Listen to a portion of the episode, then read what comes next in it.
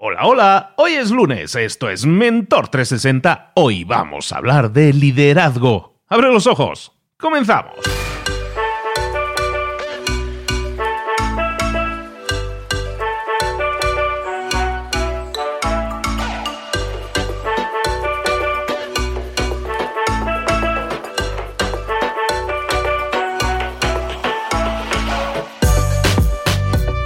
Muy buenas a todos, bienvenidos un día más, una semana más a Mentor 360, el espacio, el programa en el que te traemos a los mejores mentores del planeta en español para que aprendas, para que te desarrolles, para que crezcas personal y profesionalmente. Nada más y nada menos que los mejores mentores del planeta en español en todas esas áreas de conocimiento en las que necesitas un empujoncito, un poquito de ayuda. Y ahora que hemos empezado este año 2020 y que estamos tan motivados porque cambia la década y como que queremos hacerlo todo de golpe, bueno, necesitamos guía, necesitamos buenos consejos. Y eso es lo que te traemos aquí, toda la ayuda necesaria en todas esas áreas de conocimiento. Hoy, hoy vamos a hablar de liderazgo, como decíamos en la introducción, pero todos los días tienes un mentor diferente. Un día podemos hablar de comunicación o de redes sociales o de emprendimiento, de optimización de tu vida, de marca personal, de emprendimiento, de finanzas personales, de freelancers, de marketing, de ventas, de networking. En definitiva, todos los días, emprendedores, expertos, grandes escritores, todo diseñado para crear contenido que te ayude.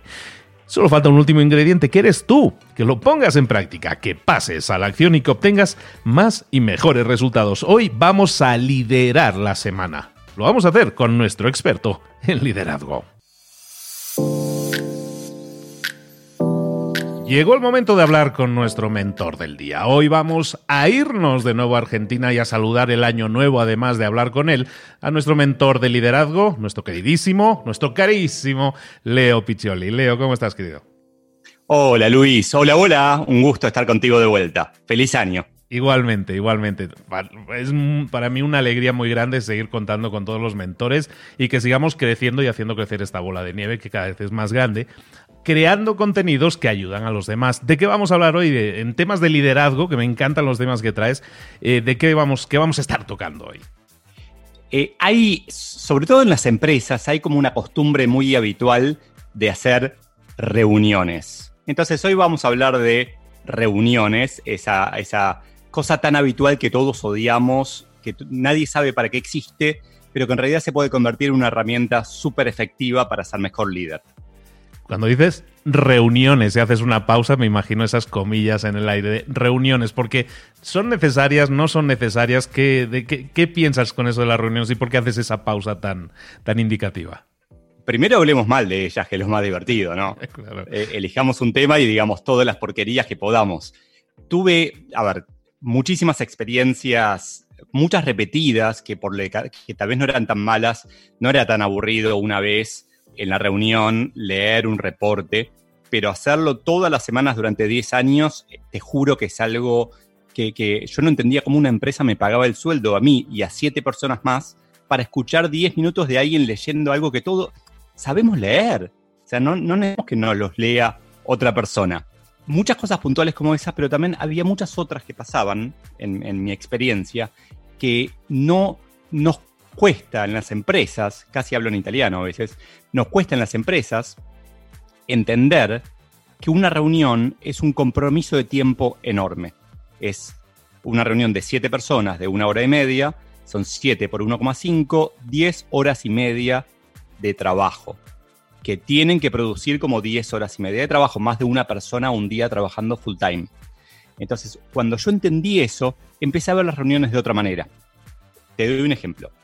Con mi equipo teníamos una reunión semanal que para mí era importante. Era, por un lado, trabajar algunos temas entre nosotros, pero sobre todo, mirá qué paradójico esto, era importante que se nos viera juntos. Entonces, a veces las reuniones tienen un efecto, o las no reuniones, si evitamos las reuniones, tienen un efecto lateral que es, pero estos no se juntan nunca. Se están llevando mal seguro, no se quieren más, están en desacuerdo, uno va a echar a otro.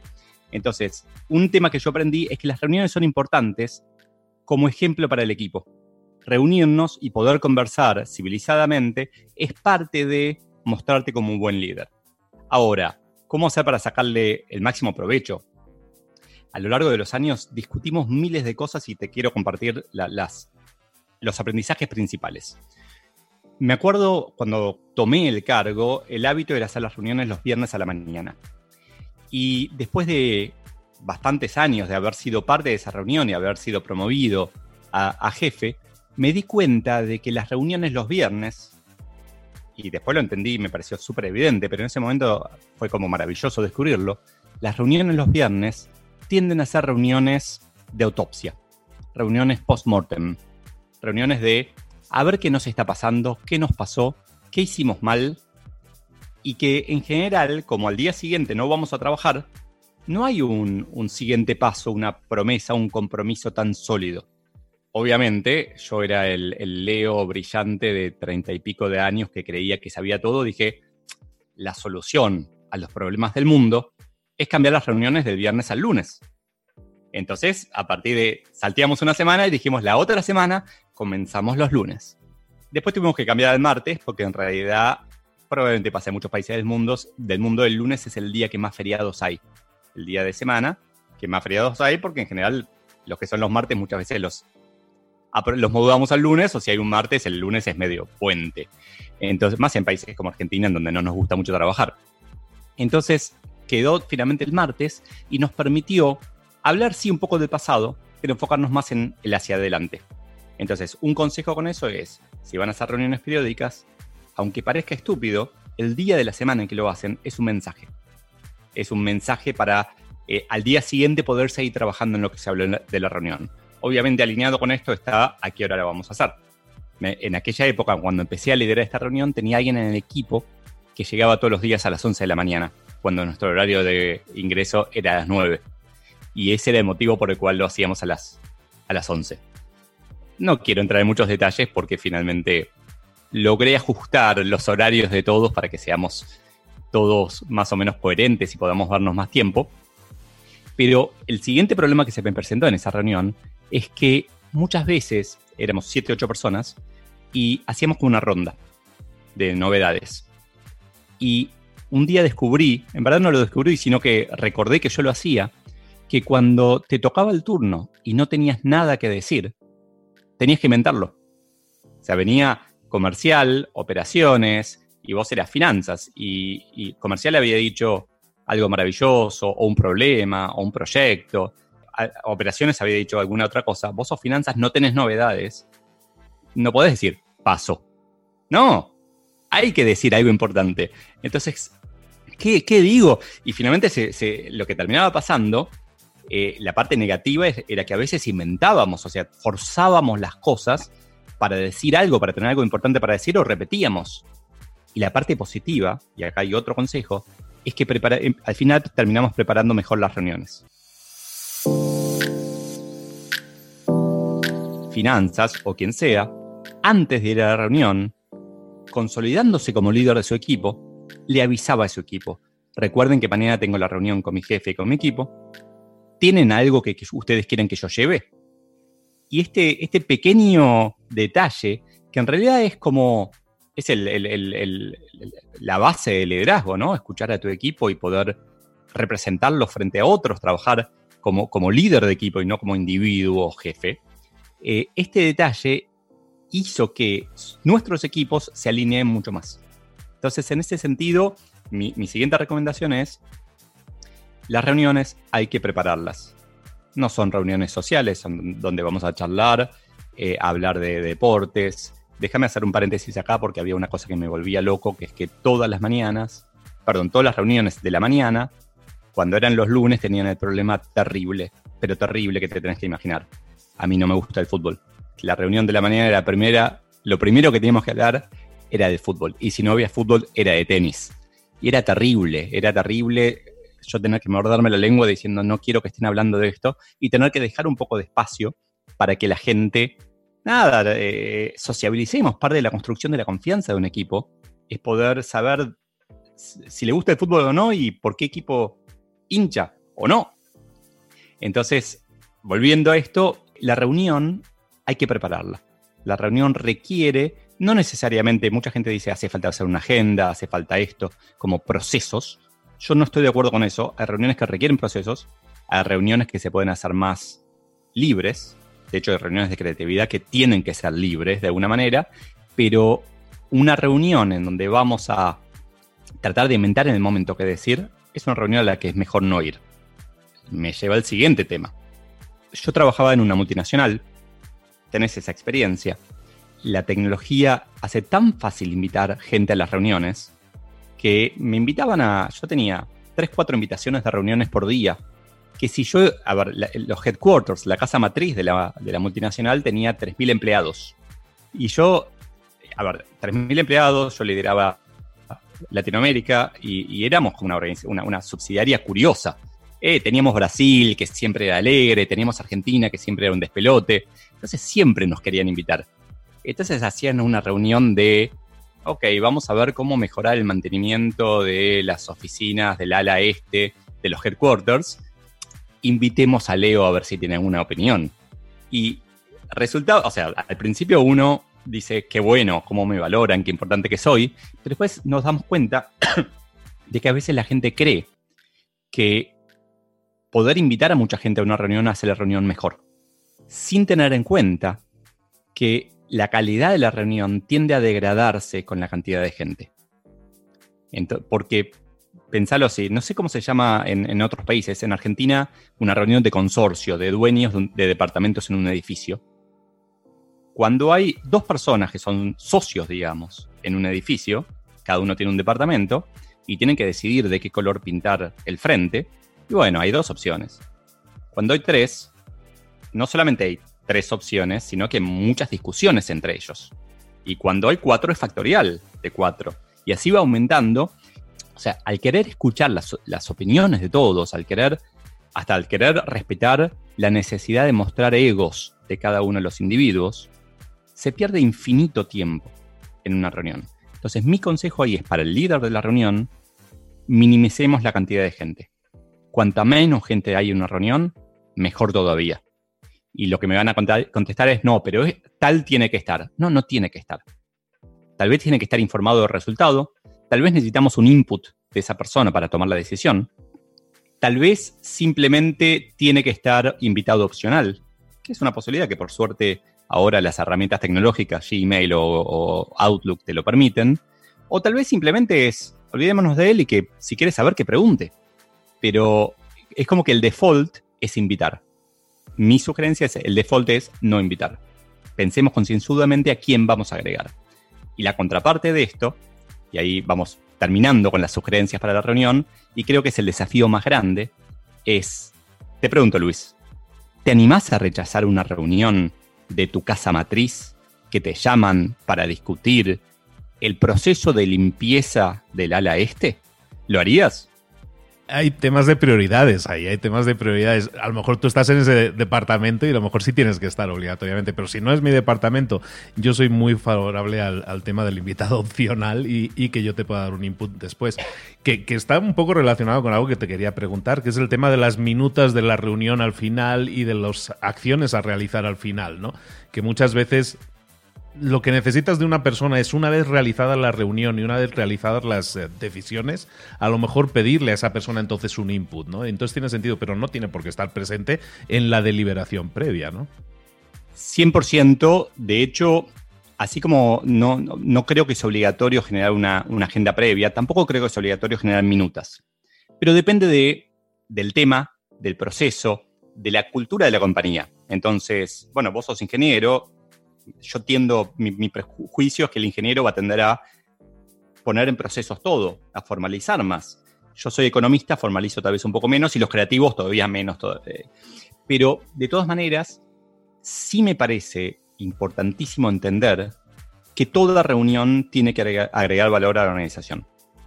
Toda reunión tiene que dejar a la organización mejor parada, de una u otra manera, sea porque fuimos creativos, nos fumamos e, inventamos un montón de soluciones para problemas que tal vez no se implementen, pero son soluciones posibles, sea porque conocimos los problemas de otro y no sabemos cómo resolverlos, pero ahora sabemos los problemas de otro y sabemos que deberíamos ayudar a encontrar una solución, sea porque nos presentaron un proyecto y estamos más informados y no nos va a sorprender, pero sea lo que sea, como organización tenemos que salir mejor paradas. A veces parece que no, a veces no salimos mejor paradas cuando es claramente una pérdida de tiempo.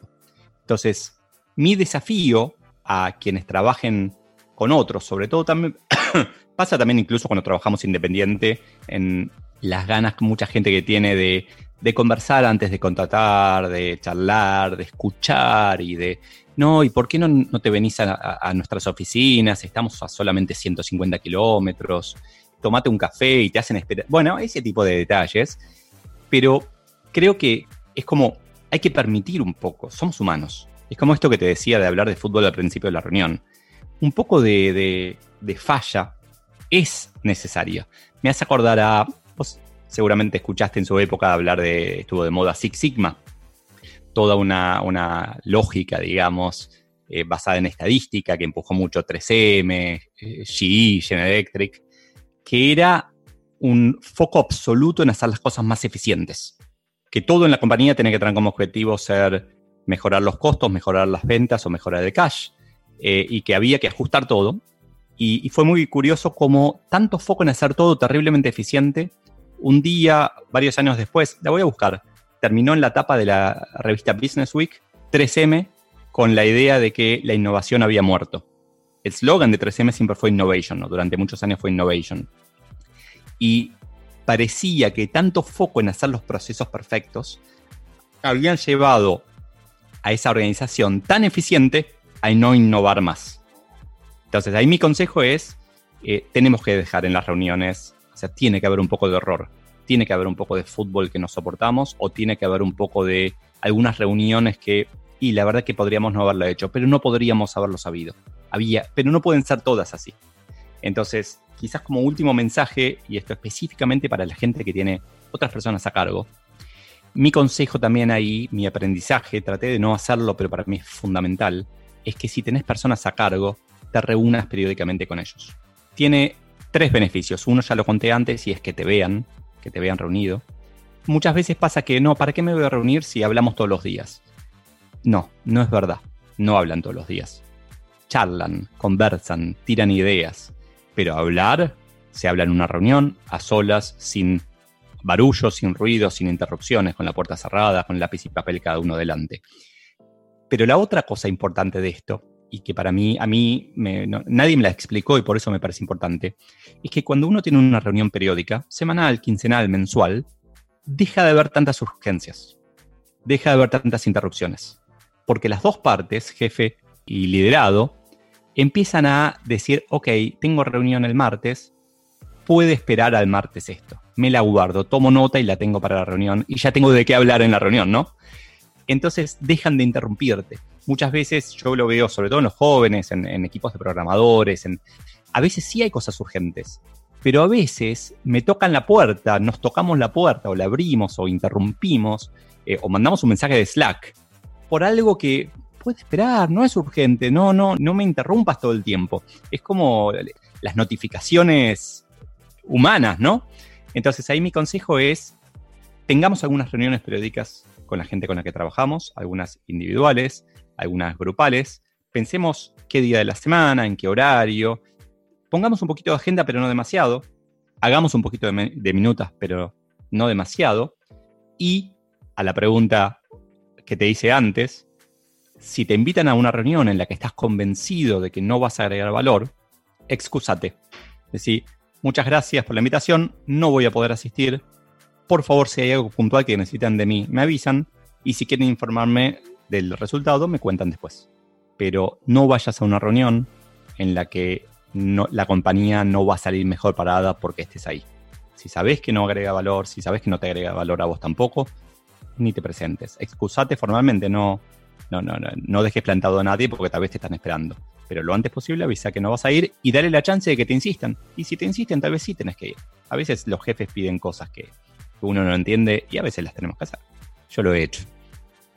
Totalmente de acuerdo. Y me venía a la mente la idea de que de que somos humanos, que, que, no es una noticia, ya, ya está confirmado, somos humanos, necesitamos de ese contacto, de esa, de esa relación al final personal y a veces el tenerlo tan sistematizado todo, sí, y siempre me echas la piedra, es que tú eres ingeniero, ¿no? Pero sí, eh, entendemos a, la sistematización, pero también me he dado cuenta con el tiempo que es muy importante la relación humana, porque muchas veces en vez de sistematizar todo el proceso de reporting, a veces es más útil hacer un mensaje de audio por WhatsApp es más humano, es más cercano y eh, lleva muchas veces a menos errores, a menos interferencias o menos cosas que podamos tener en cuenta o no tener en cuenta a veces. Entonces sí, teniendo en cuenta que somos humanos, Muchas veces el reunirnos suma mucho, crea más sentimiento de equipo, crea muchas cosas positivas y que eso al final nos puede hacer más creativos, más resolutivos, más dinámicos y al final mejor equipo también, ¿no? 100% y, y si querés como último pensamiento te diría que me cruzo periódicamente con, como con leyes para resolver estos problemas y probablemente mi, mi mega ley es que no hay leyes. Es que hay gente que dice las reuniones son pésimas y yo hago chistes con que sí, con que la mejor reunión es la que no se hace, pero hay reuniones que son importantes. Hay gente que dice que hay que estar reunido todo el tiempo y yo, a ver, estoy convencido de que no, de que hay gente que dice que siempre hay que hacer minutas y a veces sí, a veces no. Es como no seamos talibanes de las ideas. Aceptemos algunas, abracémoslas, encontremos nuestro estilo, desarrollémoslo y pensemos en el largo plazo y en la, en la misión de la compañía. Queremos lograr eso. ¿Esto nos va a ayudar a lograr eso?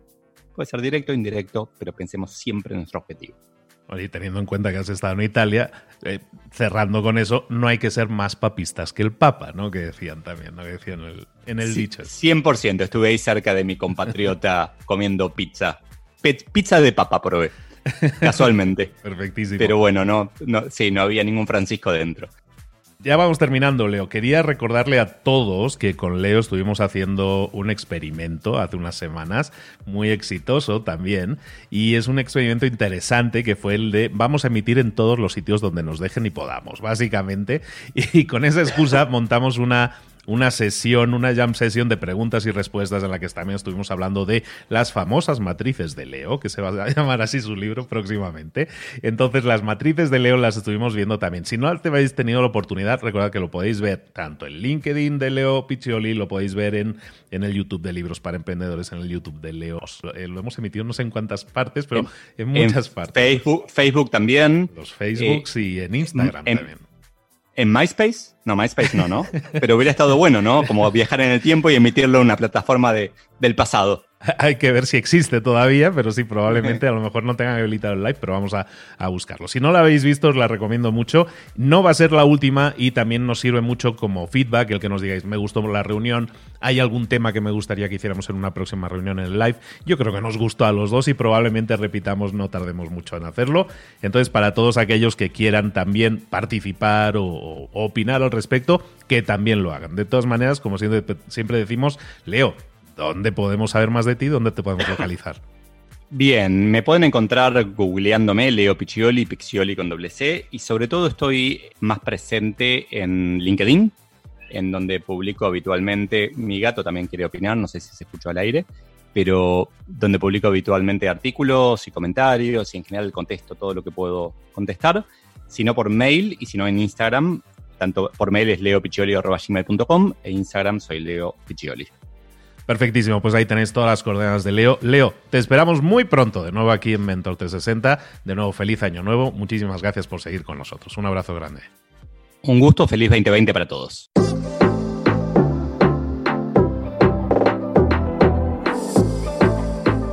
Y ahora pregúntate, ¿en qué quiero mejorar hoy? No intentes hacerlo todo de golpe, todo en un día. Piensa.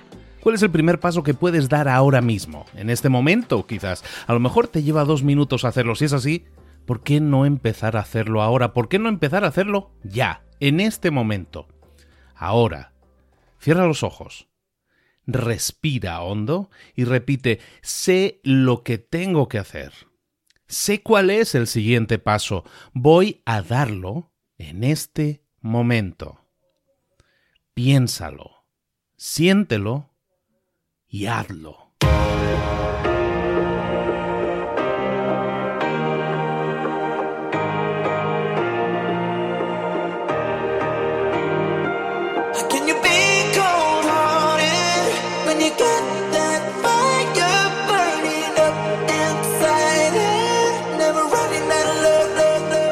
Muchas cosas de las que hemos visto hoy ya las sabes. La mayoría del conocimiento que compartimos aquí ya lo sabes. Sabemos lo que tenemos que hacer, sabemos lo que tenemos que evitar, lo que no tenemos que hacer, todo eso ya lo sabes. El único problema es que no lo ponemos en práctica, no pasamos a la acción y es ahí donde te necesito a ti y a tu compromiso. Si una sola de las ideas que hemos comentado hoy resuena en ti, te llama a ponerla en práctica, entonces define el paso más pequeño posible, el gesto más mínimo y hazlo ahora mismo.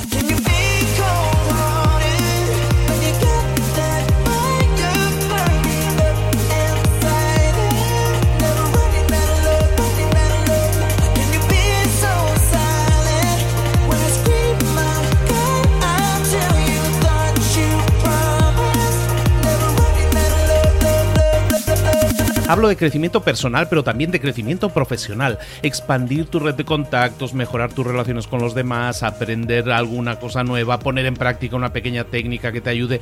Todo suma, pero solo suma si lo pones en práctica. No si piensas en ponerlo en práctica. Pensar en ponerlo en práctica no sirve, tienes que ponerlo en práctica, pasar a la acción.